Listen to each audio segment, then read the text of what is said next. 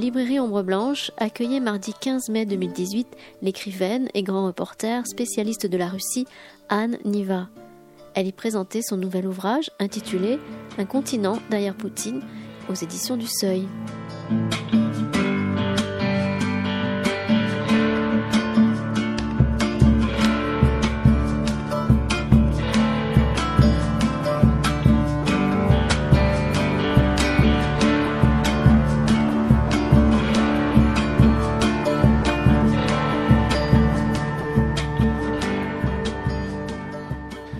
Bonsoir à tous et à toutes. Bonsoir à Niva. J'ai fait la connaissance il y a à peine quelques minutes. C'est cela. Bonsoir à toutes et à tous. Merci d'être là. Voilà, et merci d'être aussi nombreux. Nous discutions tout à l'heure avec Christian Hélène de votre dernier passage, et finalement qui remonte à quelques, quelques années. 2013. 2013. Bon, ça fait un bon. On est donc ravis. Et avant 2013, je suis quand même venue au moins cinq fois. Hein. Voilà, cinq fois. Donc mm. effectivement, je pense, suppose que certains. Donc je suis très contente de revenir. Voilà, certains et certaines d'entre vous euh, connaissent bien Niva. Bien voilà. Alors moi, je, suis très heureux de, pouvoir présenter votre livre. Euh, parce que euh, je me suis régalé à sa lecture, je dois le dire. moi qui aime, comme d'autres, je suppose ici, beaucoup la Russie, la littérature russe, et, j'ai déjà eu la chance de présenter quelques livres, notamment dans la tête de Vladimir Poutine, il y a quelque temps déjà. J'étais très heureux de, de, pouvoir vous lire de cette, comment dire, autopsie où vous sondez les reins et les cœurs de, de la société russe, de la fédération russe. Autopsie, c'est après la mort. Voilà. Donc ça me gêne un peu. Là, vous sondez les cœurs et les reins, je dirais oui, plutôt. Oui. D'une société qui est euh, bien vivante, vous malgré ce qu'on l'image qu'elle projette. Voilà. Alors, je ne vais pas retracer votre bibliographie, hein, bien sûr. Hein, vous pouvez vous y reporter, grand reporter une œuvre abondante et importante, hein, vous, l'avez compris. Euh, le dernier, d'ailleurs, je l'ai repéré en librairie, vient de paraître en livre de poche. Sur la France. Ah, vous voulez dire le précédent, le précédent. Dans quelle France on vit est en, livre de poche. C'est très bien. Donc, vous êtes, vos, vos, domaines de prédilection sont quand même assez diversifiés. Il n'y a pas que la Russie, hein, même si vous êtes un grand reporter. On voit que vous vous intéressez à beaucoup de, questions, des questions sociales, la question des mentalités, des mœurs. Je dis toujours que le reportage, grand, ou petit d'ailleurs, ça n'a aucun sens de dire grand reportage, mais c'est comme ça qu'on dit en français, commence en bas de chez soi. Voilà. On n'a pas besoin d'aller euh, euh, dans des guerres lointaines. Il se trouve que moi j'ai commencé dans des guerres lointaines et que, ayant commencé, je poursuis. Mais je m'intéresse aussi à la France. Voilà. Et alors, la Russie, par contre, c'est une histoire bien particulière entre la Russie et vous, puisque vous y avez vécu pendant un certain nombre d'années, vous la connaissez bien et pour cause. Vous y êtes revenu une nouvelle fois, j'étais en train de le dire, euh, et vous y avez vécu euh, et vous l'avez connu euh, après l'après-perestroïka, entre 2005 et 2015. Et vous avez voulu vérifier un petit peu comment les choses avaient évolué en partant à la rencontre d'un certain nombre de personnalités, euh, de personnes très intéressantes, toujours d'ailleurs, hautes en couleur, très russes pour beaucoup, et ça m'a beaucoup passionné vos, interviews, parce qu'on y découvre un peu les différentes composantes de la société russe. Cela va du prêtre à l'architecte freelance, au père de familles nombreuses. C'est très diversifié, c'est très intéressant. Et les points de vue aussi le sont. Alors, euh, ma première question, c'est qu'est-ce qui vous a donné envie de, repartir là-bas? Est-ce que vous avez médité longtemps ce projet ou est-ce que ça a été. Comment ça a été décidé en définitive?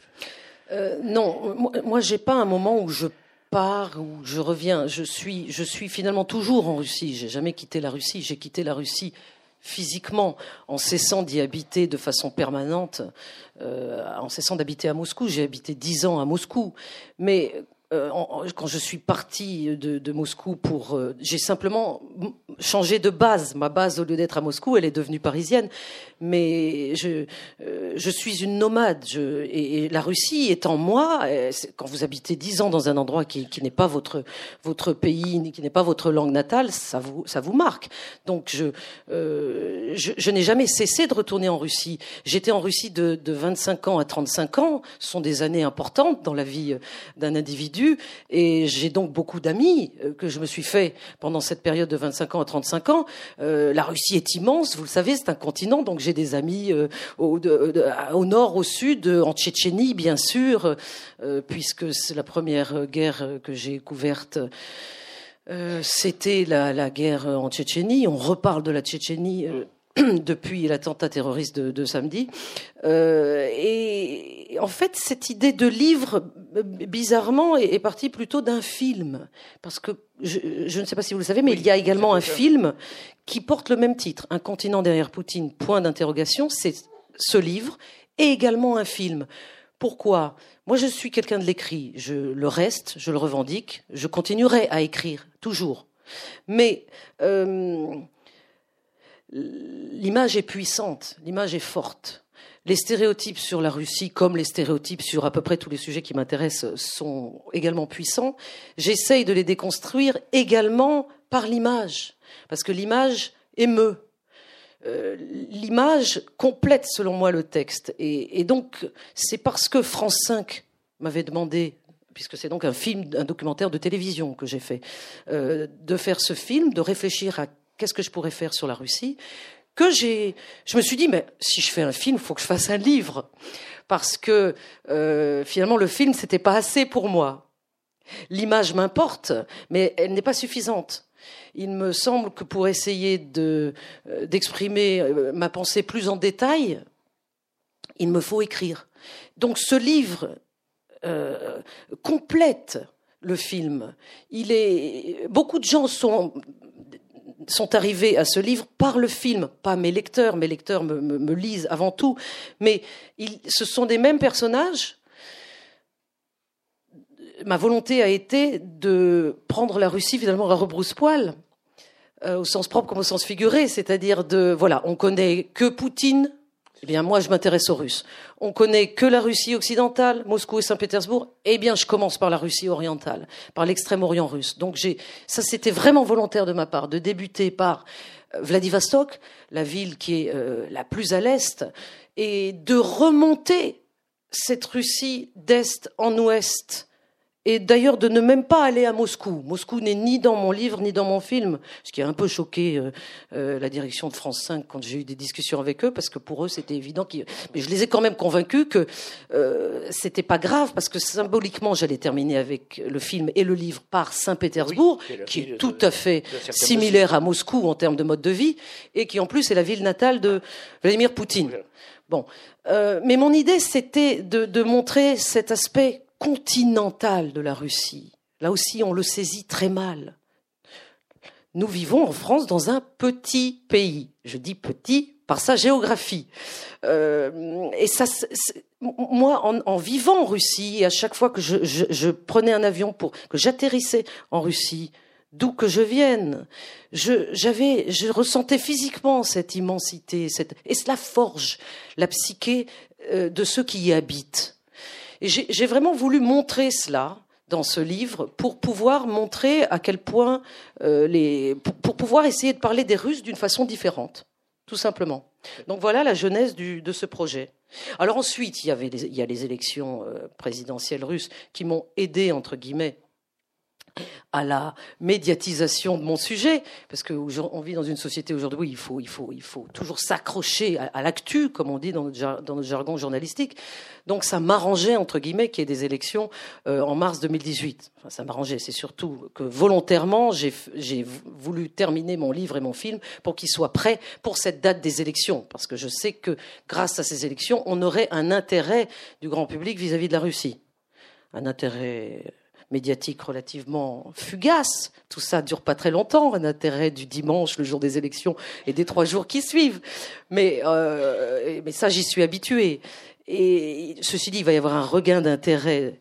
D'abord, la, la, Russie reste un mystère. Euh, donc, on pourra toujours continuer à essayer de commenter sur euh, comment on la comprend et comme il va y avoir la Coupe du Monde de football en Russie qui commence à partir du 15 juin et que donc des, foules de, de, fans de football européens et autres vont euh, arriver en Russie en, masse véritablement, euh, forcément il va de, nouveau y avoir une, médiatisation de, de la Russie. Alors la première question que j'ai envie de vous poser c'est euh, vous évoquez dès le début de votre livre une certaine irritation par rapport à ce qu'on dit sur les stéréotypes sur, sur la Russie. Alors, qu'est-ce qui vous irrite le plus, effectivement? Est-ce que c'est l'assimilation que l'on fait de la Russie à Poutine de façon systématique? Ça, je sais pas. Mais il y a bien autre chose. Est-ce que c'est la psyché de l'homme russe une bonne fois pour toutes? Est-ce que c'est les clichés Qu'est-ce qui vous agace Qu'est-ce qui vous agacait particulièrement? Non, mais euh, c'est tout ce que vous venez de dire, bien sûr, euh, parce que tout cela est extrêmement simplificateur. Or, moi, ce qui m'intéresse dans tout mon travail, et pas seulement sur la Russie, ce sont les détails et les nuances.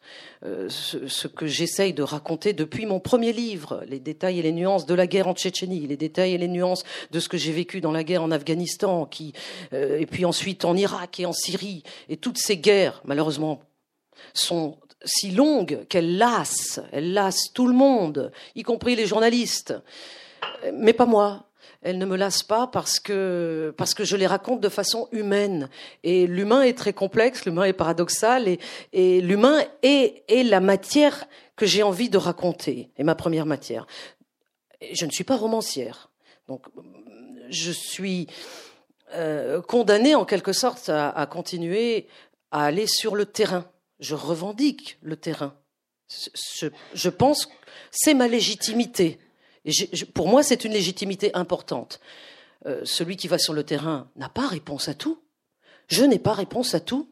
Et pourtant, Dieu sait si on me pose un tas de questions auxquelles il faudrait que je sache répondre immédiatement, euh, mais je ne réponds que aux questions je n'arrive à répondre qu'aux questions euh, qu'il m'a été donné de traiter quand j'ai été sur le terrain. Donc, justement, la déconstruction des stéréotypes, elle passe par le terrain. Les Russes ne sont pas un peuple aussi monolithe qu'il n'en a l'air. Les Russes n'ont pas voté aveuglément le pistolet sur la tempe pour Poutine. Ils ont voté pour Poutine, oui. Euh, ils, ont leurs raisons pour avoir voté pour Poutine et pour euh, penser ce qu'ils pensent de Poutine. Elles sont diverses, elles sont variées, c'est ce que je raconte dans ce livre. Même les pro-Poutine euh, expriment des nuances sur leur relation avec Poutine et, parfois des critiques. Et même les, et les anti-Poutine également. C'est-à-dire ils sont beaucoup plus nuancés qu'on ne le croit alors que nous les présentons, bon, évidemment, Vladimir Poutine prend toute la place, comme Donald Trump aux États-Unis, euh, d'une certaine façon. Et finalement euh, à l'étranger, je dirais que Emmanuel Macron aussi. Emmanuel Macron représente tous les Français, toute la France. On ne s'intéresse qu'à lui à l'étranger. Donc moi, j'aime aller derrière pour essayer de comprendre comment les gens vivent en France, aux États-Unis. Bon, j'ai pas écrit sur les États-Unis, en Russie. Et, ça, pour moi, c'était capital, parce que ça me semble être euh, peu fait. Et mon seul, mon, seul but, c'est de ne pas participer justement euh, à la désinformation ambiante. Parce que euh, finalement, au fil des ans, ça fait quand même longtemps que je que j'écris, que je que je fais du grand reportage, que j'essaye d'être cet intermédiaire entre euh, la réalité du terrain, je n'ai pas dit la vérité du terrain, mais la réalité du terrain, et le confort de nos vies occidentales, euh, eh bien, avec le temps, tout ne devient pas plus facile. J'ai constaté même au contraire que tout devenait plus difficile. Et ça, ça m'attriste. Ça m'attriste de constater que euh, alors que je fais le même travail avec la même passion, euh, il y a euh, une atmosphère de délégitimation, de, buzz perpétuel, d'artifice, de, de, mise en scène du superficiel qui prend le pas sur tout. Alors évidemment, je ne vais pas me, me battre contre tout cela parce que tout cela constitue ce que nous sommes, mais je revendique le fait de continuer à faire ce que je fais depuis longtemps. Et je ne suis pas la seule à le faire. Mais aujourd'hui, ça devient un peu plus comme une lutte. Ça, va, moins de soi. Alors, je, dois dire que ce qui est parti, il y a beaucoup de choses intéressantes dans votre livre. Une des choses qui m'a le plus intéressé, c'est le rapport à Poutine, malgré tout. Euh, je mets le terme ambivalence, effectivement, qui me paraît le plus approprié. Il y a quelques inconditionnels ou inconditionnels de, Poutine, et vous me les décrivez avec beaucoup de, talent, hein, cet amour pour Poutine, mais il y a aussi ceux qui s'autocensurent, qui ne disent pas totalement euh, ce qu'ils pensent. On le sent bien à travers le portrait que vous nous faites de ce médecin, dont on sent qu'il a profité de, la carrière. On pourrait faire d'ailleurs le même parallèle pour le prêtre qui est très mesuré dans ses propos, euh, qui ne dit pas tout ce qu'il pense non plus. Et il y a le prêtre orthodoxe, je lui, je lui demande si Poutine, selon lui, a commis des erreurs. Oui. Il réfléchit une seconde et il dit hmm, Seul Dieu ne commet pas d'erreurs. Voilà, c'est ça. C'est sa réponse. C'est ça, c'est ça. Il ose très indirectement alors, critiquer un peu Poutine. Alors, par contre, par contre, ce qui est passionnant, ce que vous dites aussi, c'est la fatigue de Poutine. ça, ça m'a beaucoup intéressé. Voilà un homme qui est au pouvoir. Il y avait un numéro spécial du 1 là, sur les présidents à vie. Il n'est pas dans la catégorie des présidents à vie, mais il est quand même de ceux qui ont une longévité assez spectaculaire. Et dont vous nous dites qu'effectivement, par rapport à 2012, les choses ont changé, que les Russes en sont conscients, qu'ils préparent déjà l'après-Poutine et que donc ils sont, comment dire, dans une position euh, d'attente. Alors que, justement, euh, si j'en viens à la conclusion quand même un peu rapidement, mais vous dites il y a du refoulement aussi chez les Russes, refoulement du passé. Donc, cette question de l'avenir, de l'avenir après Poutine, compte tenu des sentiments très, très mêlés, très mélangés que vous faites, comment vous, à travers ces interrogations, ces interviews, l'avez-vous ressenti? Euh, alors, je n'ai pas de boule de cristal, donc je ne peux pas vous dire ce que sera l'après Poutine, mais euh, ce que j'ai, ce qui est, est marquant, c'est l'angoisse, l'angoisse des Russes. Les Russes sont très angoissés très anxieux euh, euh, de ce, ce qu'ils pensent qui pourrait se passer après Poutine, mais ils ne pensent même pas concrètement à cela. Ils pensent au fait que si c'était maintenant, ça se passerait mal. Et que si c'était maintenant, ils perdraient tout ce qu'ils ont et tout ce qu'ils ont euh, acquis dans les dernières années et, de façon rapide surtout après avoir été tant privé. Donc c'est ça qui est intéressant chez, ce peuple russe aujourd'hui. Et cette angoisse, je l'ai sentie monter dans les. Quand j'ai quitté la Russie, elle commençait à être plus présente. Moi, j'étais en Russie dans les dix ans, qui était quand même euh, le, le summum euh, d'un sentiment plus positif, qui était la libération post-soviétique. Donc voilà un peuple qui est passé par des bouleversements euh, historiques nombreux et surtout dans, en, un laps de temps très court. Donc, pas, pas, la peine de revenir au tsarisme, aux, aux, sept décennies de, de dictature communiste, qui sont déjà historiquement très pesants, pour ensuite se terminer, non pas dans un bain de sang, comme vous le savez, mais se terminer très calmement fin décembre 1991 par la dislocation de l'URSS. Mais dans les esprits des Russes, dans les têtes, euh, c'était un traumatisme. C'était un traumatisme, un traumatisme non visible. Donc que nous, occidentaux, finalement, n'avons pas vu du tout, n'avons absolument pas perçu. Donc nous, nous avons beaucoup de mal encore aujourd'hui, finalement, euh, pas tellement longtemps après, tout cela est très frais, à comprendre l'ampleur de ce traumatisme. Donc pour les Russes, fin 91, c'est en même temps bien et en même temps pas bien. C'est une libération, mais une libération qui leur a permis euh, de, qui leur a d'abord, d'abord ils ont, ils estiment, à tort ou à raison, je parle en leur nom, avoir beaucoup perdu de cette dislocation de l'URSS. C'est-à-dire ils ont perdu leur puissance, ils ont perdu du territoire, l'URSS n'existant plus.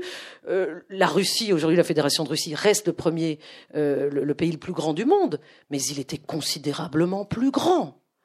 Euh, des pays qui faisaient partie de l'URSS sont devenus ce que les Russes appellent aujourd'hui l'étranger proche. Je veux parler là de l'Ouzbékistan, du Kazakhstan, des pays baltes, etc. Euh, les Russes étaient, euh, et ça pose des problèmes dans l'ère post-soviétique, avaient essaimé euh, partout dans ces, dans ces ex-républiques soviétiques qui sont tous devenus des pays indépendants et qui n'y étaient pas prêts. Ils le disent eux-mêmes aujourd'hui. Ils n'étaient pas prêts à cette indépendance qu'ils ont finalement acquise en une nuit, fin décembre 1991. Et puis ensuite commencent des années très difficiles, des années euh, où il a fallu tout apprendre. En même temps, c'était passionnant pour les Russes, c'était une ouverture phénoménale, ils voulaient tout avaler véritablement, comme des enfants qui arrivent dans un supermarché, qui veulent tout, parce qu'ils ont, ils été habitués à ne rien avoir. Et puis, euh, c'était également le chaos de passer directement d'un système euh, de, de, propriété de l'État où la personne n'avait le sens même de ce qu'était la propriété privée. Le système bancaire n'existait pas tel qu'il existe aujourd'hui non plus. Il n'y avait pas de marché immobilier, il n'y avait rien de tout ça. C'est pour nous très difficile à comprendre. Donc les Russes, immédiatement, sont passés de l'un à l'autre, d'un système ex-communiste à un système économique quasiment post-capitaliste. Et tout cela s'est passé en très peu de temps. C'était Boris Yeltsin qui était à la tête de la Russie à ce moment-là, euh, envers lequel euh, les Russes ont euh, une relation assez ambiguë euh, maintenant, évidemment, il y a tellement longtemps, il y a depuis tellement longtemps Poutine qu'ils ils oublient, ils ont tendance à oublier euh, comment ils avaient aimé Yeltsin. Euh, mais Yeltsin a eu finalement le mauvais rôle, qui était le rôle de venir tout de suite après ce, ce, ce, chaos que je vous décris. Donc, il y avait tellement de choses à régler, et là, il y a eu évidemment énormément de de gens qui sont de conseillers divers et variés, représentants de l'Occident, qui sont venus euh, à Moscou euh, imposer euh, ces nouvelles politiques économiques, et que ce que les Russes ont très mal perçu. Ils ont senti qu'on leur donnait des leçons. Ils se sont sentis humiliés. Et puis, Poutine est arrivé en 1999 sur son beau cheval blanc, j'allais dire, tel le sauveur. Et c'est Boris Yeltsin qui a trouvé Vladimir Poutine. Euh, c'était à l'automne 1999, une sale guerre était en train de reprendre en Tchétchénie, j'y étais, euh, quand Boris Yeltsin a véritablement, euh, par une espèce de coup de génie, sorti cet homme que personne ne connaissait et qui l'a fait devenir Premier ministre. Et qui connaît la longévité politique que l'on sait. Donc Vladimir Poutine euh, a d'abord eu, bon, euh, je ne le connais pas personnellement, mais il est, on, l'observe depuis tellement longtemps au pouvoir. Il est passé par plusieurs phases. Au tout début, euh, il n'était pas du tout aussi autant à l'aise qu'il est aujourd'hui, Vladimir Poutine. C'était véritablement un autre homme, même physiquement. C'était un homme qui faisait beaucoup moins attention à lui, qui faisait beaucoup moins attention à l'image qu'il projette. Bon, les médias sociaux n'existaient pas. Euh, et Poutine avait un langage euh, qu'il, euh, qui, qui, était, qui n'était pas un langage châtié, qui était un langage qui choquait tout le monde. Souvenez-vous de cette fameuse phrase, justement, qui date de l'automne 99, à propos de la Tchétchénie, quand il avait dit, ces Tchétchènes, on ira les buter jusque dans les chiottes. Il était en avance sur son temps. Et, mais, mais il a beaucoup appris. Il s'est amélioré. Il est devenu, il s'est adapté à son temps. Et il s'est rendu nécessaire auprès de la population. Parce que ces années euh, Poutine, euh, qui nous mènent jusqu'à aujourd'hui, sont des années euh, finalement, c'est tout relatif. Si on compare évidemment avec là où nous en sommes nous au niveau de notre développement économique et politique et social, mais sont des années fastes pour les Russes. Toutes ces années où, après ce changement brutal de système, une classe moyenne est apparue cette classe moyenne, c'est le socle de l'électorat de Vladimir Poutine.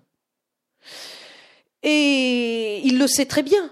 Euh, et aujourd'hui, les Russes ne veulent pas perdre cela. Ils sont angoissés parce qu'ils ne savent pas qui va remplacer Vladimir Poutine. Personne ne le sait.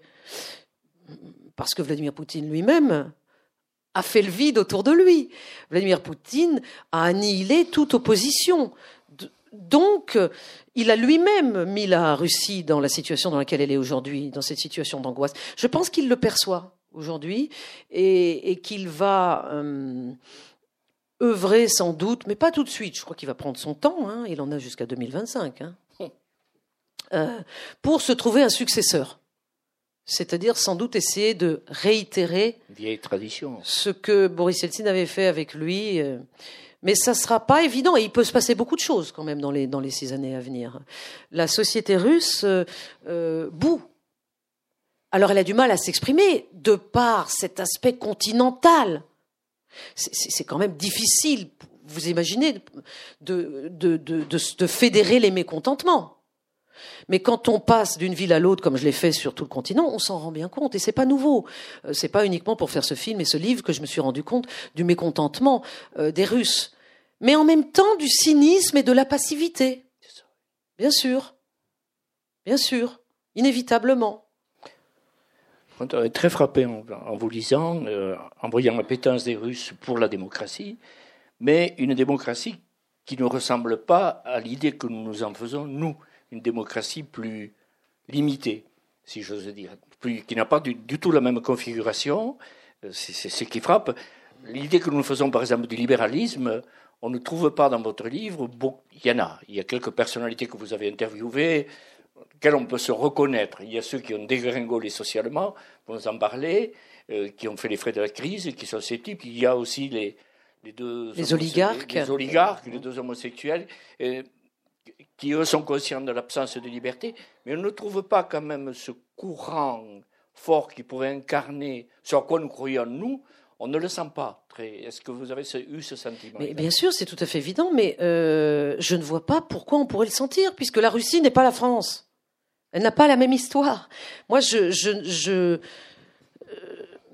je ne, je, passe ma vie à, voyager hors de France et à me rendre compte que euh, la compréhension que nous avons de notre propre démocratie et l'image que nous en projetons n'est jamais comprise de la même façon que nous la vivons.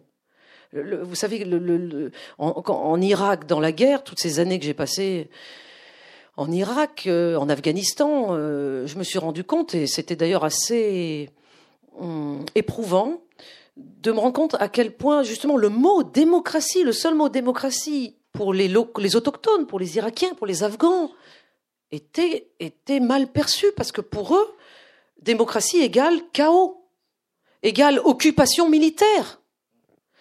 Parce que, évidemment, on peut euh, débattre euh, infiniment euh, sur euh, est-ce que nous sommes allés, nous occidentaux, en Afghanistan ou en Irak pour libérer ou pour occuper ces populations.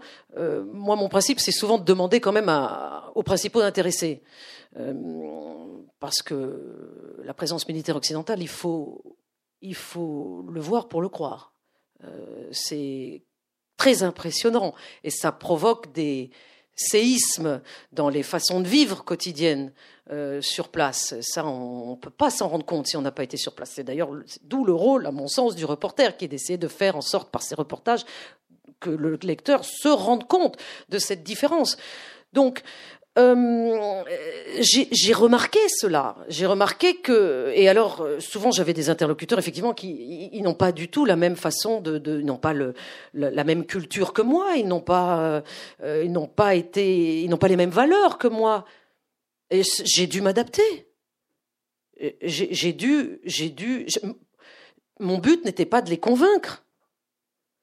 Euh, vous savez, quand j'ai en face de moi un type de Daesh ou d'Al-Qaïda ou un combattant, euh, qu'est-ce que vous voulez? Évidemment que je n'ai pas les mêmes valeurs que lui.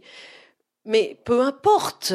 Ce qui est important, c'est que je lui pose des questions et qu'il me réponde. Nous avons que ça pour essayer de nous comprendre le langage. Et que par, ce, ces réponses, on puisse essayer de saisir mieux comment il pense et comment justement il est différent. Bon, mais pour la, pour la, notion de démocratie, c'est exactement la même chose. Je crois que si on ne saisit pas cela, on n'arrivera jamais à dialoguer. Bien sûr que les Russes ont une notion de la démocratie qui n'est pas la nôtre, bien évidemment. D'ailleurs, ils ont un mot, ils appellent ça la verticale du pouvoir. La verticale du pouvoir. Euh, c'est ce qui importe pour eux, encore aujourd'hui, que cela nous fasse plaisir à nous occidentaux ou pas. Donc, euh, et en même temps, la, Russie n'est pas n'est pas la Corée du Nord, et les Russes le savent bien. D'ailleurs, la Corée du Nord leur fait très peur. Ils ont, ils ont, quand même quelques dizaines de kilomètres, une toute petite frontière euh, en Extrême-Orient avec la Corée du Nord, et euh, cela les fait, les fait trembler. Euh, voilà, je, je, pense que ce qui est important, c'est, et, et, ça, ça fait partie de, de, de mon travail depuis toujours, c'est cette volonté d'inverser le regard de toujours se placer, malgré le fait que je suis française, que je suis le pur produit de la société française, que j'ai fait Sciences Po, que j'ai eu des profs qui m'ont inculqué ceci, cela, etc. Je me défais de tout euh, ce bagage. Ça ne veut pas dire que je, je ne l'apprécie pas. Ça veut dire que pour essayer d'entendre ce que l'autre, avec un grand A, me dit, je dois m'en défaire. J'entends des horreurs. Bien sûr que j'entends des horreurs. J'entends des horreurs, je vois des horreurs. Je raconte des horreurs. Mais c'est le monde dans lequel nous vivons. Et mon métier, mon but, c'est de, de le raconter, c'est de vivre les yeux ouverts. Vivre les yeux ouverts en sachant qui sont les Russes, quelle est l'image que nous projetons au Moyen-Orient, en Syrie, où le président Macron a décidé récemment de, euh, frapper, accompagné euh, des militaires américains et britanniques. Il m'a été donné euh, de, parler à Emmanuel Macron juste après l'interview présidentielle. Et c'est ce que je lui ai dit parce qu'il était très fier d'avoir frappé. Et j'ai simplement ajouté que oui, peut-être était-ce nécessaire, mais hum, il faut également avoir conscience de ce que cela euh, développe comme image de nous, de la France, parce que même si ces frappes n'ont pas fait de victimes, c'est vrai, et qu'elles ont sans doute eu pour conséquence de montrer à Vladimir Poutine que nous aussi, nous sommes capables d'être forts. Mais euh, elles ont aussi modifié quelque peu euh, l'image déjà bien écornée euh, de la France dans ces régions. Parce que des bombes, quand elles arrivent et qu'elles tombent sur la tête de ceux qui sont sous les bombes, d'abord on ne sait pas d'où elles viennent, on ne sait pas qu'elles vont pas faire de victimes, et on a peur. On a peur. Ça fait, frapper militairement, c'est un acte, c'est un acte d'agression. Donc, euh, voilà, mon, souci, c'est toujours cela, c'est d'essayer de me mettre à la place de l'autre, tout en sachant que je ne peux pas y être complètement, mais de, pour, pour, pour saisir mieux leur vision peut-être de nous, et pas seulement la nôtre d'eux. Voilà ce que j'essaye de faire. Donc c'est pour ça que j'ai commencé ce livre en, effectivement soulignant que j'allais pas euh, m'ajouter aux, concerts euh, euh, de, production littéraire et autres qui étaient toujours dans la même veine, qui était de, de juger la Russie, mais qui était de, d'inverser le regard, de faire un pas de côté. Alors, c'est très réussi d'ailleurs, parce qu'on comprend bien quand on lit votre livre le, quel était votre projet, quel était votre souci. Euh, ce qui m'a frappé, une des choses qui m'a frappé, c'est votre affection, je dirais, votre appétence pour la Russie des villages, des villages profonds dans lequel là on sent que vous avez une véritable sympathie euh, pour certains personnages. Euh, ces villages russes, par certains côtés, nous rappelleraient certains autres villages. Oui, c'est ce que j'allais dire. Il y a l'isolement, il y a peut-être l'alcoolisme en plus, mais il y a une tertiarisation, et il y a aussi des gens qui en ont bavé, véritablement. Vous dites, euh, on peut comprendre de ces provinces russes que le passé de servage, il pèse lourd quand même, ce passé de servage, cette continuité historique dont Poutine n'est qu'un des aboutissements, d'une certaine manière, de cette continuité. Qu'est-ce que vous pouvez nous dire là-dessus, sur cette Russie profonde, à laquelle vous êtes attaché, à laquelle vous êtes attaché? Euh, je sais pas. Euh, moi, j'aime la campagne où qu'elle soit. Donc, euh, que ce soit en Russie, en France ou ailleurs, euh, je vis dans une, dans une grande ville, je vis à Paris, mais, je, mais j'aime être en dehors de la ville. Donc, quand j'habitais à Moscou, Moscou, c'est un monstre. C'est 12 millions d'habitants, c'est gigantesque, c'est monumental, c'est fatigant, c'est éreintant de vivre à Moscou. Donc, tous les, tous les moscovites ont leur dacha. Ils partent, Ils dans leur isbouchka, la petite isba, leur dacha, euh, qui, qui peut être parfois tout près, vraiment pas loin de, enfin à la sortie de Moscou. C'est de plus en plus long en voiture de sortir de Moscou. Euh, il y a des embouteillages terribles, euh, mais hum, tout le monde a son petit lopin de terre où on va euh, donc faire ses, tomates, ses cornichons en bocaux. Ça, reste encore très fréquent. Et j'ai acheté une maison une petite isbar, une maison de bois, en l'an 2000, donc ça fait longtemps, euh, dans un petit village. Vous avez toujours? Oui, elle est dans le livre, euh, donc dans le village de Petrouchov, euh, qui est un village. Donc, ce qui est intéressant, c'est que j'ai, j'observe ce village depuis le moment où j'ai acheté cette maison, depuis l'an 2000. J'observe son évolution. Et c'est ça que j'ai voulu raconter dans le, dans le livre, dans le chapitre sur, euh, sur Petrouchovo. Quand je parle de Liuba, euh, c'est ma voisine, euh, mais bon, j'ai... Ça renvoie à la littérature, d'une certaine façon. Oui, c'est la, c'est la Russie profonde qui évolue, qui, la, la, population de ces villages évolue. Il y a évidemment un exode rural, bien sûr. dans ce village que j'évoque, quand j'y suis arrivé en l'an 2000, il n'y avait que l'électricité. Il y avait l'électricité partout, mais il n'y avait pas l'eau courante. Euh, il fallait aller au puits.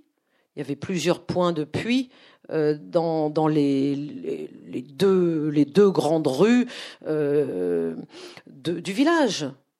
Village de 80-85 maisons. Et c'est surtout une population qui, grossit, qui se décuple pendant l'été.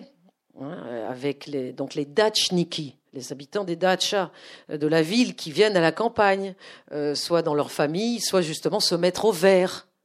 Ça, c'est, euh, ça a toujours été de l'époque soviétique jusqu'à aujourd'hui. Mais alors aujourd'hui, la classe moyenne aidant, les, les dachas ont, changé de, elles sont différentes visuellement. On les a réparés, on les a rénovés.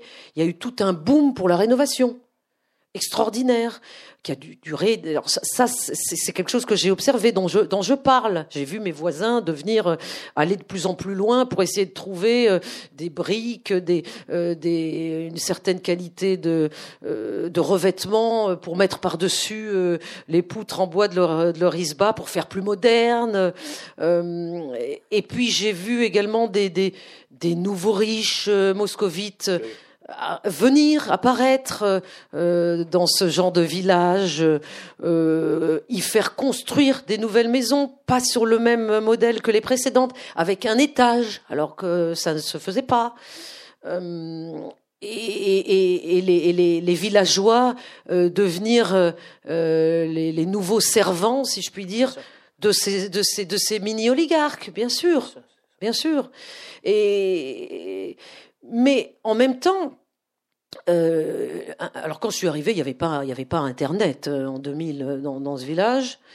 J'avais même pas le téléphone. Nous étions, il y avait que deux personnes qui avaient une, ligne téléphonique. Et moi, j'en ai, j'ai acheté, une ligne téléphonique parce que figurez-vous qu'il fallait corrompre un fonctionnaire local de la ville d'à côté pour corrompre ce fonctionnaire. Oui, j'avoue, j'ai corrompu ce fonctionnaire. M'a coûté plus cher que l'achat de ma maison. non, mais la maison avait vraiment pas coûté cher. Et, donc cette, cette, ligne fixe, euh, donc j'avais des voisins qui venaient, qui faisaient la queue pour venir chez moi pour l'utiliser, etc. Ensuite sont apparus les, les, les, les, portables, et puis évidemment ensuite Internet. Donc euh, et les, aujourd'hui, euh, les jeunes de ces villages sont euh, les, mêmes jeunes avec les mêmes envies, euh, les mêmes désirs et, qui suivent les mêmes modes que les jeunes des villes. beaucoup plus que leurs aînés, bien sûr, grâce à Internet, aux médias sociaux. Les, les, Russes sont fous des médias sociaux, mais tout le monde n'y a pas accès. Il y a là vraiment, il y a une grande différence selon la classe d'âge, bien sûr. Donc euh, voilà, pour les élections présidentielles, par exemple, euh, euh, l'opposant principal à Vladimir Poutine, Alexei Navalny, qui n'a pas été autorisé à se présenter aux, élections, n'a fait campagne ou de toute façon ne fait parler de lui que par les médias sociaux. D'abord, c'est parce qu'il est privé d'accès aux médias, aux grands médias étatiques audiovisuels, qui sont ceux qui couvrent l'entièreté du territoire, donc sans lesquels finalement on n'existe pas. Euh, mais justement, euh, des, jeunes gens que j'ai rencontrés dans fin fond de ces villages étaient parfaitement au courant des clips de Navalny, euh, beaucoup plus que, leurs aînés, et, donc, ils, existent, ils sont au courant, ils ne sont pas complètement en dehors de tout cela. Hum, c'est quand même des jeunes de 17-18 ans que l'on a vu apparaître dans la rue l'année dernière, en 2017, à, deux reprises, quand euh, Navalny, euh, qui fait souvent, organise souvent ce genre de manifestations, euh, les avait appelés à, descendre dans la rue. Tout le monde avait été très étonné de l'âge de ces jeunes gens. Ils ont tout simplement l'âge de l'accession de Vladimir Poutine au pouvoir. Ils n'ont connu que Vladimir Poutine. Et, donc, ils ont finalement un rapport beaucoup plus décomplexé que leurs aînés par rapport à la politique. Euh, et quand je dis leurs aînés, c'est même de, il y a une différence entre 17-18 ans et 25-26 ans. 25-26 ans, c'est ceux qui ont l'âge de la fin de l'URSS. Donc, euh, euh, qui étaient tout petits quand il y avait encore toutes ces difficultés que j'ai évoquées il y a quelques minutes. Mais ceux de 17-18 ans, ils n'ont pas vécu toutes ces difficultés. Ils ont, ils ont pas mal vécu. Ils se plaignent pas. Ils aiment la Russie. Ils sont patriotes. Euh, mais ils sont plus capables que les autres d'exprimer hum, euh, des avis qui auparavant ne s'exprimaient pas. Euh, des avis catégoriques anti-Poutine ou pro-Poutine. Mais ils s'expriment. Ils n'ont pas peur. En fait, c'est ça la différence. Ils n'ont pas peur. Alors que les autres ont davantage peur. Il y a au moins euh, trois sujets tabous. Il y en a au moins deux. Le sujet de la Crimée, sur lequel vous revenez. Il n'y a pas de. Vous parlez d'annexion. Ah, mais il n'est pas tabou du tout. la Crimée. Non, je veux dire tabou. Ah, il n'est pas tabou en Russie. Il est simplement qu'ils sont d'un autre avis que nous. Mais c'est pas du tout tabou. Tout le monde en parle. Voilà. C'est la Géorgie qui serait plutôt sujet pas vraiment. C'est surtout des sujets sur lesquels, voilà, ils sont. Euh, c'est très difficile. Ils position clairement. Et justement de façon très décomplexée. C'est très difficile de trouver un Russe je crois que ça s'explique par euh, tout ce que je viens de raconter. Historique. C'est-à-dire, oui, effectivement, euh, la Crimée, euh, pour les, les, les Russes d'aujourd'hui en âge de réfléchir, c'était, c'était soviétique. Ça leur appartenait. donc c'est un, un, voilà, c'est absolument inconcevable que ça, ils sont tous très mécontents de, de, de cette fameuse soirée où Khrouchtchev a donné la Crimée à l'Ukraine. Donc oui, mais c'est resté dans la, dans la ah psyché. et, et, et, et, donc aujourd'hui, ils considèrent normal, mais absolument normal, d'avoir récupéré la Crimée. Personne n'appelle cet événement une annexion, mais personne. Euh, c'est nous, en Occident, qui considérons que c'est une annexion. Moi, je ne suis pas là pour dire qui a tort, qui a raison. Ça m'est égal. Ce qui m'importe, moi, c'est de constater les différences entre les uns et les autres. Et je suis autant perplexe par l'incapacité des Occidentaux à comprendre l'opinion des Russes que par l'opinion des Russes. Mais bon, euh, je, je n'ai un impact ni sur l'un ni sur l'autre. Je ne peux que constater. Mais c'est très difficile de trouver un Russe, même, même qui vous tient un discours anti-Poutine, même très libéral, et qui vous dit qu'il est qu'il est mécontent du retour de la Crimée en Russie. Je n'en ai pas trouvé. Et j'ai parlé à beaucoup de monde. Je n'en ai pas. Si j'en ai un, un, le, le, photographe. Oui. Euh, mais c'est rarissime. Parce qu'ils sont fiers d'avoir récupéré cette Crimée. Alors évidemment, il y a une telle propagande, évidemment, Poutine ceci, Poutine cela. Mais ils sont profondément content d'avoir récupéré cette. Il voit pas où est le problème. Donc évidemment, euh, partant de cette base, c'est difficile de, faire, euh, de rapprocher les opinions des uns et des autres. De ce point de vue-là, effectivement, il y, a un, fossé. Ce qui nous rapproche d'eux, vous l'avez dit tout à l'heure, c'était la Corée du Nord. La peur de la Corée du Nord, mais il y a aussi la Chine. Il y a un Ah chapitre oui, la très Chine. intéressant sur la Chine. Le grand Oui. frère qui est très présent. Oui, le petit frère qui est devenu le grand petit frère. qui est devenu qui a remplacé. Voilà, qu'est-ce que vous pouvez nous dire Ça, c'est une phrase justement du photographe Dimitri, qui est une très belle phrase. euh, où on était en train de se promener sur les bords de l'Amour, du fleuve Amour, et il me parlait de, de sa préoccupation vis-à-vis de, de la trop forte présence, à son sens, des Chinois. Il n'est pas le seul à penser ça. hein. Ça, c'est celui qui pensait, le seul que j'ai trouvé, qui pensait que c'était pas bien d'avoir récupéré la Crimée, mais qui est d'un racisme inouï, anti-chinois. Voyez? Donc, euh, faut suivre. Hein c'est pas simple. Eh bien, euh, il me disait oui, le, petit frère. Là, il faisait référence à, quand la, Chine et l'Union soviétique euh, étaient en, en concurrence entre que pour l'Union soviétique, la Chine était un petit frère. Mais aujourd'hui, dit-il assez avec euh, euh, beaucoup d'intelligence, la Chine est devenue le grand frère. Qu'est-ce qu'il veut dire par là? Il veut dire par là que euh, les Chinois sont partout en Russie. C'est vrai? D'abord, c'est vrai que les territoires au-delà de l'amour, au nord de la Chine, russes, sont vides démographiquement par rapport à la Chine et que les Chinois lorgnent sur ces territoires. C'est, c'est certain. Les Russes le savent très bien. Les Russes ont un énorme problème de démographie. Ils le savent, ils en souffrent. C'est, une, c'est un souci énorme pour eux. Oui, je le dis, j'en parle. La, ma raison de voir ce, ce médecin étonnant à Khabarovsk, la c'est un, c'est un médecin qui dirige une, une clinique périnatale, donc euh, qui m'a beaucoup parlé de ce sujet. Euh, et, donc, les Chinois sont d'abord arrivés en Russie, évidemment, tout cela depuis la fin de l'URSS, pas avant. Donc, c'est récent. Ils sont d'abord arrivés comme simples ouvriers sur des chantiers, la plupart du temps illégaux, au noir. Mais maintenant, c'est plus ça. Les ouvriers chinois sont devenus des contremaîtres, sont devenus des businessmen, se sont mariés avec des femmes russes, ont ouvert des casinos gigantesques euh, au-dessus de Vladivostok. Euh, Alors je l'ai pas mis dans le film, mais il est dans le, il est le livre. Oui, le casino. Un casino, mais démentiel, dans, le euh, genre, genre Las Vegas, en pleine, steppe. Dans lesquels viennent jouer des hordes de, de Chinois qui arrivent par bus. Mais la direction a tenu à me souligner que, oui, quand même, euh, ça appartient à un Chinois, hein, mais tout le personnel est russe.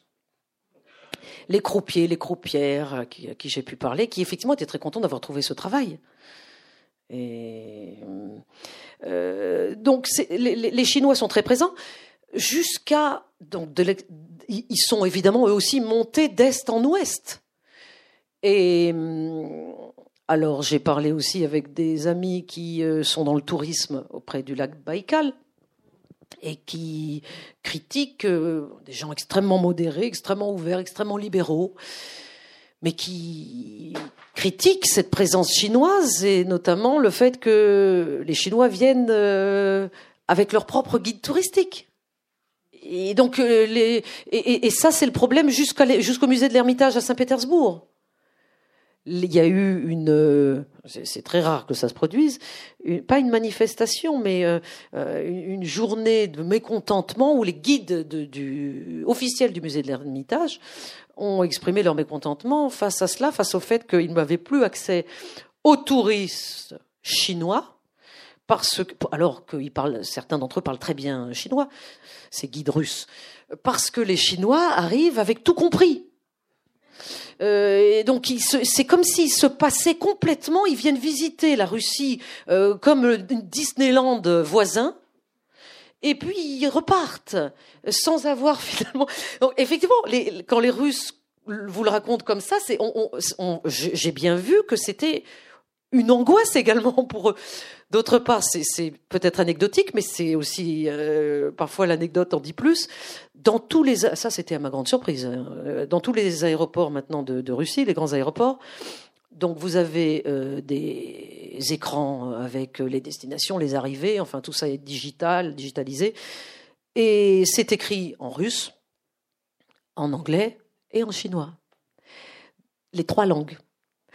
Et là, je dirais, il y a une petite source de, critique vis-à-vis de, Yeltsin, de, de, de Poutine, vis-à-vis du pouvoir.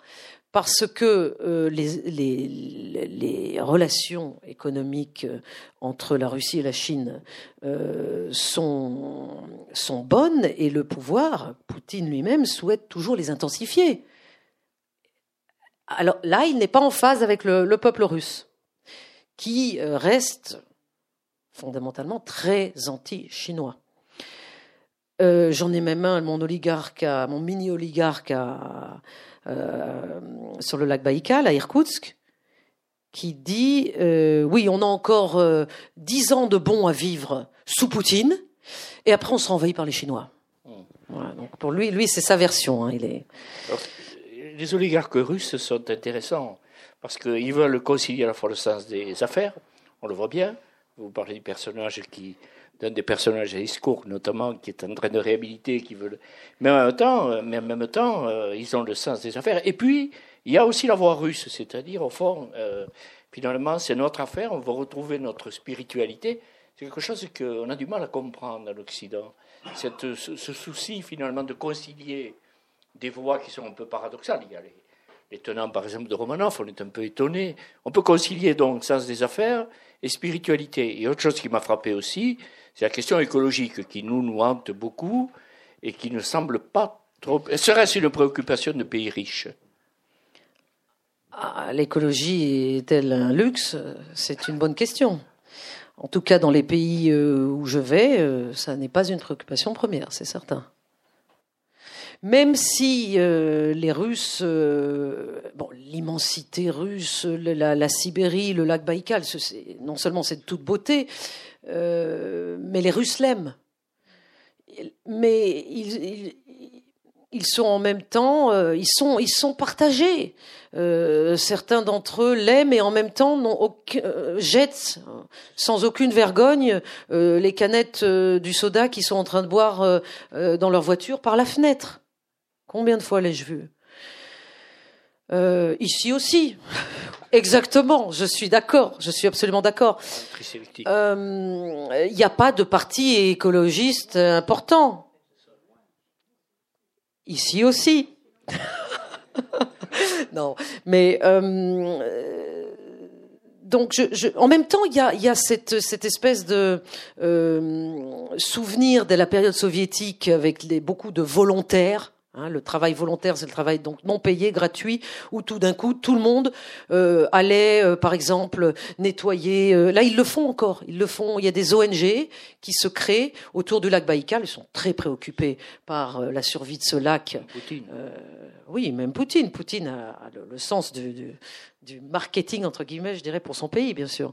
Euh, donc, qui, qui, sont préoccupés et qui vont euh, nettoyer les rives du lac. Euh, ou donc tout cela, bien sûr, trouve un écho aussi dans, dans, cette société. Donc, c'est une société riche, c'est une société qui n'est pas immobile, qui est vivante. Et en fait, c'est cet aspect-là que je voulais montrer derrière les yeux froids de Vladimir Poutine. Alors j'ai deux dernières questions à vous poser avant de donner la parole. C'est la question de l'homosexualité qu'on n'a pas abordée et la question immigrée. Parce que ces deux points, effectivement, euh, c'est à la fin de votre livre, vous l'évoquez, effectivement, il y a un rejet. Enfin, en tout cas, les, certains immigrés ouzbeks, des républiques asiatiques se cachent et n'ont pas les métiers les plus valorisants, d'une part. Et d'autre part, effectivement, la question de l'homosexualité aussi, il revient. Vous avez interrogé, qui semble très lucide, de jeunes sur cette question-là, ils disent des choses particulièrement intéressantes, comme les deux jeunes qui parlaient aussi de l'absence de liberté. Tout un élément un peu inquiétant, c'est cette, approche du fascisme aussi, qui, qui, ne se cache plus, entre guillemets. Ce n'est plus un sujet tabou. Non plus, quand on le lit, on voit le fascisme, finalement, c'est quelque chose qui est devenu, euh, comment dire, euh, dont on peut parler, qui n'est plus tabou. Alors là, pour le coup, qui n'est plus tabou. Le fascisme, mais ça ne l'a jamais été. Euh, D'autant que je oserais je vous rappeler que les Russes se considèrent comme les grands vainqueurs contre le fascisme. Donc ils ont toujours eu un rapport avec euh, la Seconde Guerre mondiale euh, tout à fait différent du nôtre. Et ils sont d'ailleurs très vexés par notre ce qu'ils estiment être euh, notre méconnaissance de leur euh, importance euh, dans, ces événements. Et, cela joue encore dans nos rapports aujourd'hui, j'en suis convaincu. la Seconde Guerre mondiale s'appelle la Grande Guerre patriotique en Russie. L'homosexualité, effectivement, j'ai voulu terminer mon film et donc le livre, puisque j'ai suivi la même organisation, par cette ville de Saint-Pétersbourg, où j'ai interrogé, j'ai réussi à trouver un, couple homosexuel euh, homme euh, qui a accepté d'être filmé. Euh, C'était pas évident à trouver. Et qui est un, couple extrêmement sympathique et euh, extrêmement pudique et qui raconte de façon justement qui force le respect toutes ces choses simples qui qui leur sont empêchés de faire en Russie, serait-ce que le fait de se tenir par la main dans la rue. Ceci dit, dans l'avion qui m'a amené jusqu'ici, j'ai lu Le Monde, et il y a un article dans Le Monde d'aujourd'hui sur la recrudescence de, de, de l'homophobie en France. Et ça m'a écœuré cet article. Bon, euh, sauf qu'en Russie, c'est une, euh, je dirais que les autorités euh, ne n'expriment absolument pas de soutien vis-à-vis -vis des homosexuels. Donc ça, c'est quelque chose de, de, très marquant dans la Russie d'aujourd'hui. Euh, donc la Russie n'est pas du tout au, au, même, au même moment que la France dans son rapport avec, avec les homosexuels. Il y a une homophobie très présente et qui est rentrée dans les mœurs, qui est véritablement, euh, pour le par moment... Une loi d'ailleurs, sanctionnée par une loi. Euh, oui, mais non, mais ce que disent, ce, ce que dit ce couple homosexuel, c'est que justement euh, la loi est bonne. La loi, euh, en théorie, euh, est, est, en faveur de la non-discrimination, mais en pratique, euh, c'est différent. Euh, voilà ce qu'ils, ce qu'ils disent. Et ce qui... Mais pour autant, ils n'ont pas envie de quitter la Russie. Et pour autant, m'ont-ils raconté, beaucoup d'homosexuels votent Poutine. Ça, ils s'en sont rendus compte eux-mêmes.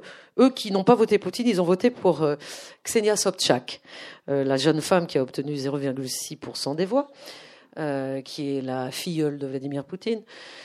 Euh, bref, bon, ça, je pourrais vous en parler aussi pendant des heures. C'est autre, mais elle est, elle est intéressante en, en soi. Euh, mais ils, ils m'ont expliqué qu'ils ils participent à des forums politiques qui traitent tous les sujets entre homos et ils, à leur grande surprise, euh, dans ces mois qui ont suivi euh, les élections, ils se sont rendus compte qu'une majorité d'homosexuels étaient satisfaits de Vladimir Poutine et allaient revoter Poutine. Donc euh, il faut, il faut comprendre cela.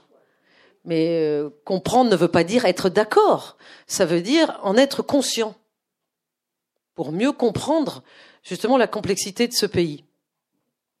Finalement, euh, la question que vous posiez, qui donnait le titre à votre livre, un continent en forme d'interrogation, un continent derrière Poutine, est-ce que vous avez eu le sentiment d'y avoir répondu? Donc, vous savez, un vous titre est un titre, hein, donc ça, ça peu m'importe. Moi, ce qui m'importe, c'est ce que j'ai écrit de la première page à la dernière. C'est pas le titre. Hein. Le titre, c'est euh, c'est un, une, une, une, aide pour, pour rappeler le lecteur. Et ben, attends, c'est intéressant parce que Et je ne veux pas répondre par oui ou par non, parce que justement, mon but, c'est les nuances et, et, et c'est pour ça que j'écris des livres. Merci. Euh, merci beaucoup. On, va, on va donner la parole au public.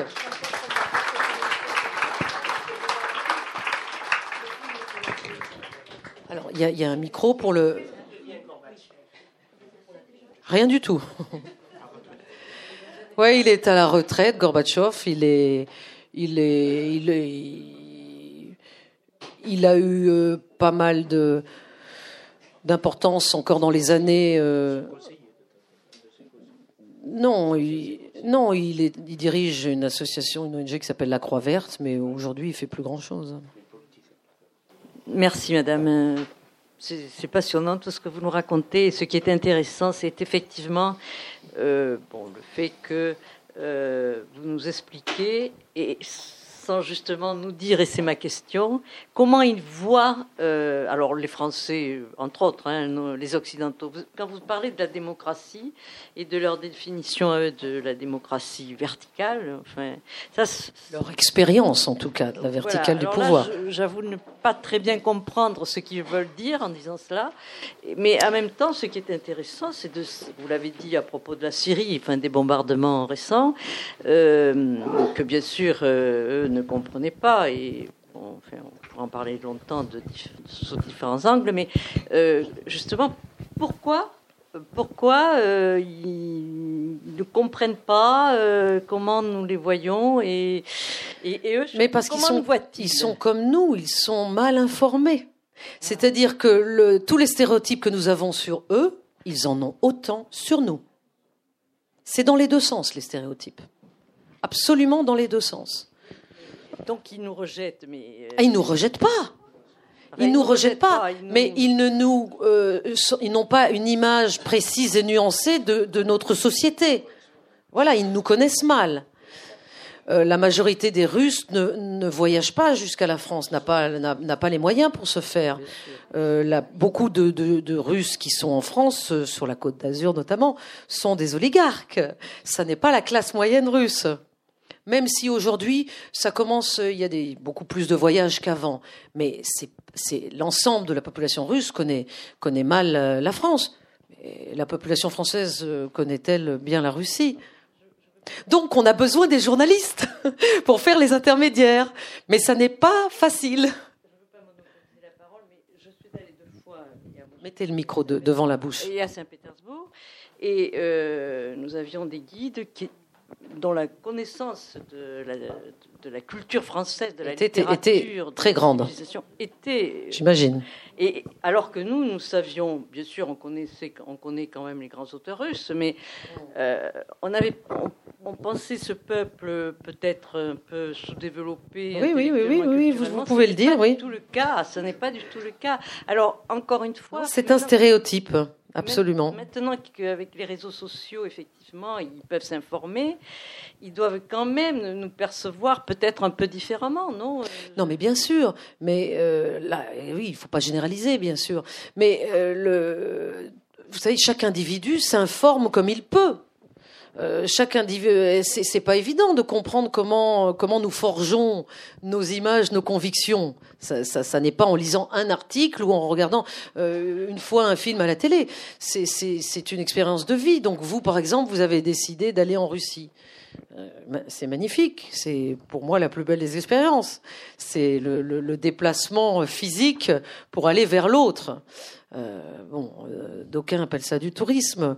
Moi, personnellement, je suis incapable de faire du tourisme. Euh, je, je ne fais qu'observer toutes les sociétés. Là, j'ai été aux États-Unis jusqu'à il y a deux jours. Je ne peux pas faire du tourisme. J'ai envie d'écrire sur ce que je vois. Mais euh, donc, bien sûr que leur perception bouge. Bien sûr. Mais euh, il y a également des, des enjeux politiques et des manipulations politiques. Donc en Russie, vous avez des médias qui sont des médias, de propagande qui développent euh, et mettent en avant euh, euh, la vision de Poutine de l'étranger. Donc forcément, les Russes la reçoivent. C'est, disons, le message qui est le plus facile à recevoir. C'est un effort d'aller chercher autre chose. Tout le monde n'a pas envie de faire l'effort. Oui. Bonsoir. désolé si vous en avez déjà parlé, je suis arrivé en, cours de votre propos introductif. Euh, quel est votre, euh, que savez-vous de, de, l'assassinat de votre, de votre consoeur Anna Polskaya Anna Politkovskaya. Et qu'en pensez-vous? Qu'est-ce que j'en pense euh, Vous pouvez l'imaginer. Non, mais par, par rapport au, au poids, enfin, au poids qu'elle représentait comme danger par rapport à Poutine euh, Non, alors donc elle a été assassinée en 2006, c'est déjà il y a très longtemps. Euh, elle et moi, nous étions euh, toutes les deux sans cesse en Tchétchénie à une époque où finalement il n'y avait aucun autre journaliste Je l'ai su euh, après, mais par un conseiller euh, du Kremlin. Mais le Kremlin avait créé une cellule de lecture de tous nos articles, tous les jours. Anna Politkovskaya. Il les appelait les deux Anne. Bon, Anna Politkovskaya a été assassinée, je suis vivante. Parce que la grande différence entre Anna Politkovskaya et moi, c'était qu'elle était russe. Et que ce qu'elle écrivait sur la guerre en Tchétchénie à l'époque insupportait le pouvoir russe. Ce qui insupportait le pouvoir russe, c'était qu'une russe écrive cela. C'était la traître, la traîtresse en plus de, tout ce qu'il pouvait euh, dire sur elle de négatif. Elle s'était crue protégée par euh, son passeport américain, parce qu'Anna ça avait un passeport américain également. Elle avait la double nationalité. Elle était fille de diplomate soviétique et elle était née sur le sol américain. Donc elle avait un passeport américain. Mais son passeport américain ne l'a pas protégée. Euh, ce crime, euh, on, en sait un peu plus aujourd'hui, mais on sait, on sait qui, qui sont les tueurs. Mais on ne sait pas qui a demandé de tuer. On se doute, mais on n'a pas de preuves. C'est plutôt euh, le, le président tchétchène, Kadyrov, qui est encore aujourd'hui au pouvoir, qui aurait sans doute donner l'ordre. Euh, mais aujourd'hui, vous savez, ça s'étiole, euh, on l'oublie. Elle était, euh, malheureusement, elle était beaucoup plus connue en Occident, et notamment en France, qu'en Russie pour toutes les raisons que j'évoquais tout à l'heure, l'immensité du pays, le fait qu'elle écrivait dans euh, Gazeta, qui est, un, qui est un, journal avec une faible distribution au vu de l'immensité du pays. Euh, et donc, évidemment, le pouvoir jouait de tout cela, c'est-à-dire il la laissait écrire, il laissait, il laisse ce journal euh, exister parce que, selon eux, selon le Kremlin, ce journal n'est pas dangereux. Mais comme elle avait commencé à être traduite en Occident, ses livres, ses articles, etc., ça, ça leur déplaisait fortement. Voilà.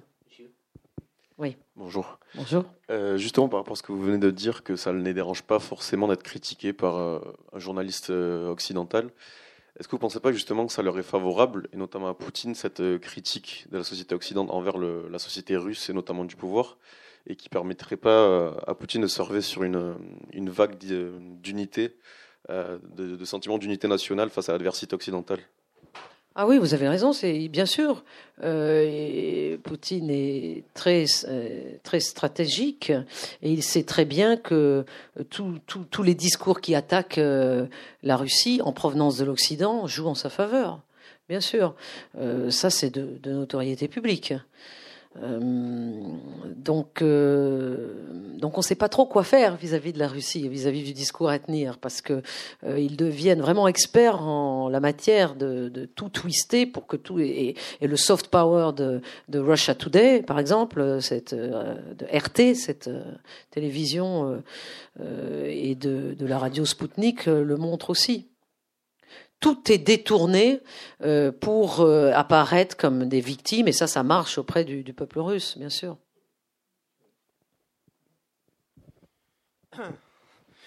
Bon, euh, je vais poser la question suivante. Donc, en réalité, je suis russe, mais qui travaille en France. Oui, j'ai bien compris que vous étiez russe. Oui, c'est évident, c'est évident. Vous, êtes, vous habitez à Toulouse? Uh-huh. Et la question est la suivante. Donc, il me semble que pendant euh, ces presque 30 ans, donc 30 ans qui sont passés depuis la chute de l'URSS, on a là très bien compris, et pas seulement d'ailleurs en Russie, mais aussi dans beaucoup de pays euh, du tiers-monde, etc., que dans certains sens, la démocratie faible, c'est pire que l'autoritarisme de leur point de vue. Parce que, bon, en partie, à cause de politiques brutales, par exemple, des Américains, mais les gens comprennent très bien que la démocratie faible, c'est le jouet de toutes les forces possibles externes. Et dans ce cas-là, c'est assez naturel qu'il essaie de se tenir envers, autour de quelqu'un qui semble peut-être pas bon, mais compréhensible. Mais vous répondez à la question de madame sur le fait que c'est difficile à comprendre cet, euh, cet attrait pour euh, euh, la verticale du pouvoir, parce qu'il y a justement un dégoût envers la démocratie faible. il me semble que c'est pas seulement la Russie, donc c'est une sorte de comme une inflammation qui entoure la démocratie occidentale actuelle. Mhm. c'est la réaction contre certaines politiques d'ingérence, politiques d'exportation de, de démocratie, les choses comme ça. c'est une sorte de réaction. C'est votre avis Oui, mais j'essaie de transmettre cette idée. Merci. On peut poser une dernière question. Alors, qui a le micro Bonsoir. Levez-vous, que je vous vois deux minutes. Bonsoir. Euh, je voulais avoir, euh, parce qu'on n'en a pas forcément parlé, votre vision sur l'évolution de la femme en Russie. Euh, on a peut-être vis-à-vis de ces femmes-là un cliché, qui, une société plutôt machiste. Donc je voudrais avoir votre avis là-dessus. Merci. Mhm. La femme en Russie. Effectivement qu'on a des clichés, bien sûr. Euh, je, ne sais pas ce que je pourrais dire sans, sans dire de généralité. Je n'aime pas dire des généralités. Mais euh, dans chaque pays où j'ai travaillé, chaque société que j'ai observée, j'ai vu que les relations hommes-femmes n'étaient pas les mêmes. J'ai beaucoup observé les relations hommes-femmes dans les pays musulmans en guerre, mais évidemment aussi en Russie, puisque j'ai vécu. Et puis je suis une femme française, donc j'ai aussi des choses à dire sur les relations hommes-femmes en France. Mais euh, les femmes russes, je dirais, sont ont peut-être euh, une éducation et imprégnée de, valeurs euh, plus traditionnelles que nous autres ici euh, en Occident. Et c'est souvent quelque chose que les hommes occidentaux apprécient. Et je terminerai simplement en vous en, en partageant avec vous euh, le souvenir que j'ai d'un de mes premiers reportages longs pour Libération. C'était il y a longtemps, ça devait être en 2000 ou en 1999. J'avais fait une double page sur euh, une, un, business qui, qui, était juteux, qui, qui l'est encore un peu moins, mais qui dans ces années-là était commençait à devenir énorme, qui était euh, une agence de qui proposait euh, sur catalogue des femmes russes à euh, des, Américains. Dans, mon cas précis, c'était des Américains, c'était une agence à Saint-Pétersbourg, et j'avais été assistée aux rencontres entre ces hommes américains euh, qui rencontraient pour la première fois celle qu'ils avaient choisie. Je me rappelais plus comment c'était exactement, mais enfin bon. Et, et donc c'était pour moi très intéressant à observer, d'autant que je parle russe, donc effectivement, et je parle anglais, donc je pouvais avoir l'avis des deux je parlais avec les hommes américains qui comprenaient rien aux femmes russes qu'ils avaient en face. Ensuite, j'allais voir les femmes russes qui, étaient absolument euh, euh, perplexes devant ces hommes américains. Mais les deux avaient quand même envie de se marier, mais se marier euh, pas vraiment sérieusement. Donc c'était voilà, et ces hommes américains avaient envie de, ils me l'ont dit ça, hein, de femmes, non, de femmes qui restent à la maison et qui n'étaient pas très indépendantes. C'était leur image à l'époque. Voilà. Je ne sais pas si j'ai répondu à votre question, mais. Alors, je me ferai un plaisir. Euh, on n'a plus le temps. Je, vais aller sur la table là et continuer la discussion avec ceux, ceux d'entre vous qui le veulent. Merci à vous. Merci bien. Merci. Le livre de Anne Niva, Un continent derrière Poutine, est publié aux éditions du Seuil. Anne Niva est l'auteur de nombreux livres, dont Chienne de guerre en 2000, pour lequel elle a reçu le prix Albert Londres, La guerre qui n'aura pas eu lieu en 2004, Islamiste, comment il nous voit en 2006, Par les monts et les plaines d'Asie centrale également en 2006, ou encore Dans quelle France on vit en 2017. Anne Niva partage sa vie entre Paris et Moscou et collabore régulièrement à l'hebdomadaire Le Point.